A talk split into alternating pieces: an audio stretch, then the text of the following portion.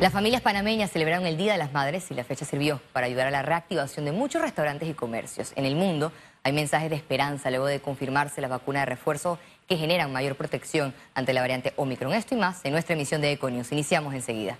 Este miércoles continuó la audiencia en el sistema penal acusatorio a 56 implicados en la operación Fisher.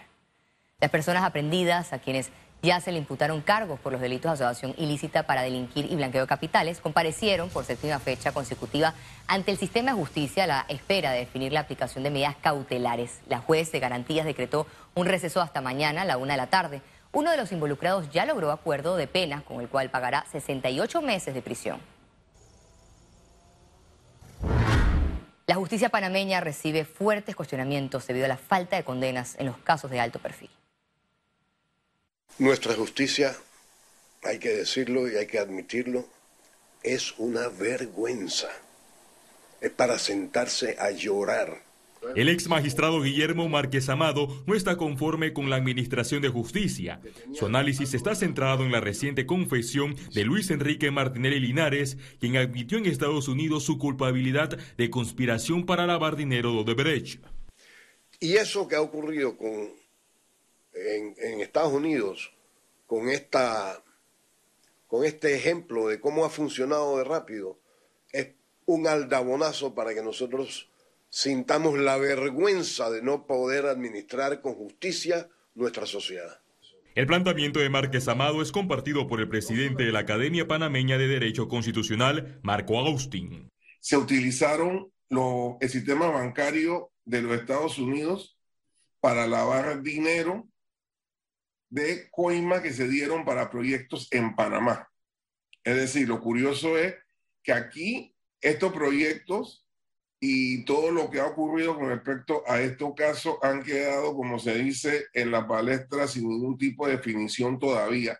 Mientras que ya en otra jurisdicción ya hay personas que están siendo procesadas, personas que van a ser condenadas y personas que están cooperando con la Administración de Justicia. Los juristas recomiendan atender urgentemente el presupuesto del órgano judicial y reactivar la carrera judicial para erradicar la impunidad.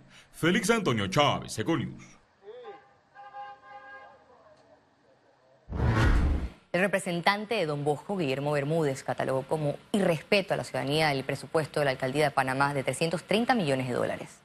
El concejal panameñista manifestó que la aprobación del presupuesto se hizo sin explicaciones y sustentó de los renglones incrementados para el pago de la planilla y asesorías. Además, se quejó porque en la ceremonia no se permitió la intervención de los opositores. Señaló que la ciudad ha perdido 10 años en esta administración alcaldicia, donde se ha evidenciado un total incapacidad en la ejecución.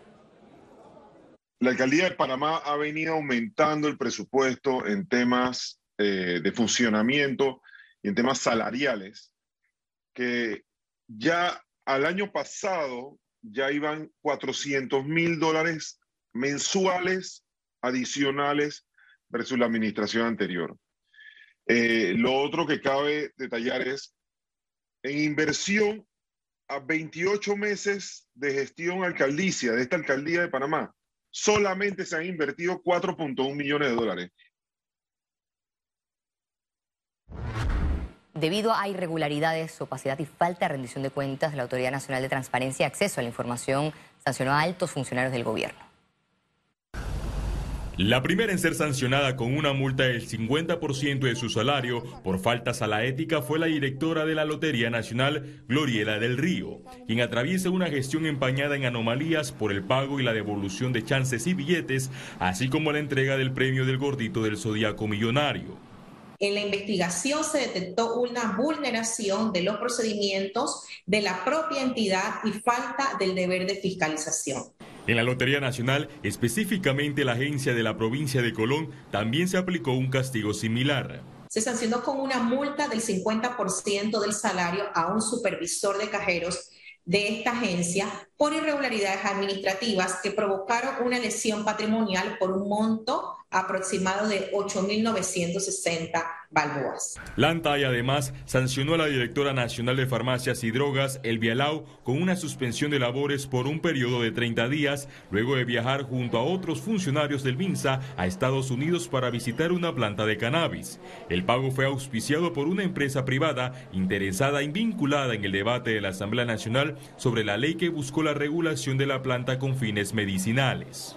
Debiera promover que las personas que han nombrado actores, o sea, funcionarios, ajusten el estándar que rige para el nombramiento de los mismos y establezcan la depuración correspondiente. Necesitamos que los funcionarios honren las normas de la República de Panamá, en especial el ítem correspondiente a la ética. La Autoridad de Transparencia y Acceso a la Información exhortó a los funcionarios públicos a actuar en base a principios éticos. Félix Antonio Chávez, Econius.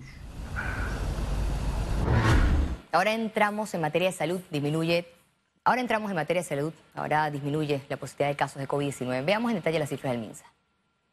479.901 casos acumulados de COVID-19, 338 nuevos contagios, 108 pacientes se encuentran hospitalizados, 13 en cuidados intensivos, 95 en sala. Se reportan 469.431 recuperados clínicamente. Un total de 7.381 fallecidos. Se registró una defunción en las últimas 24 horas y se actualizó una de días anteriores. Total de vacunas aplicadas hasta la fecha, 6.086.896 dosis.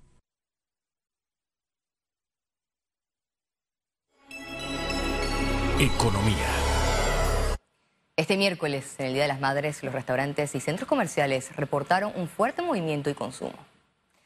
Las mesas de restaurantes permanecieron ocupadas. Las familias aprovecharon la celebración para salir a comer con la líder de la familia y homenajearla por su entrega incondicional. Por su parte, los centros comerciales fueron el escenario para aquellos que fueron a comprar regalos para su mamá y aprovecharon el día festivo para las compras de fin de año. Los comercios registran entre 40 y 80% de recuperación en sus ventas tras un año y 10 meses de la pandemia. La Cámara de Comercio de Panamá propone un fondo para facilitar el acceso al crédito para las empresas. El gremio empresarial explicó que durante los dos últimos años que las empresas del país fueron afectadas por la pandemia, la principal dificultad ha sido solicitar financiamiento debido a que por la mala situación financiera del negocio los bancos no aprueban créditos. Los empresarios señalan que el gobierno debe buscar una opción porque de su recuperación depende la circulación económica en el país. Y los bancos, la plaza local, privada y caja de ahorros son quienes están prestando los fondos. Y ellos tienen que calificar el crédito. Si no encuentran, obviamente, un, un crédito que califique, no desembolsan los fondos. Entonces es por eso que nosotros tenemos que buscar la manera de poder ayudar a las empresas a acceder a crédito. Y sentimos nosotros que a través de este fondo pudiera ser una solución. El gobierno continúa en mesa técnica con Minera Panamá. Calificaron la negociación como complicada. El gobierno nacional se mantiene en negociación de un nuevo contrato con Minera Panamá. Desde el 27 de septiembre discuten la parte económica fiscal. Panamá exige más regalías y que la empresa pague impuestos. Un componente importante es el impuesto sobre la renta que no, ellos no pagan en estos momentos eh, de acuerdo al, contrato actual. Y otro componente es, son las regalías, que eh, las regalías panameñas están ahorita mismo muy bajas eh, en ese contrato de ley. Y aspiramos a subir las regalías y sí aspiramos a también eh, que paguen impuestos sobre la renta. Y aunque estos meses han evaluado cifras y la parte técnica de esta actividad en el país, la empresa sostiene su propuesta. La negociación ha sido complicada. Ellos defienden mucho su posición inicial, que es con la que hicieron la inversión. Eh, pero están sentados en la mesa, así que hay buena disposición. El Ejecutivo espera iniciar el proceso legal de un nuevo contrato en 2022. La expectativa es que podamos terminar negociaciones en el 2021. Eso es lo que eh, estaríamos aspirando. Puede que lleguemos a enero, puede que lleguemos a enero.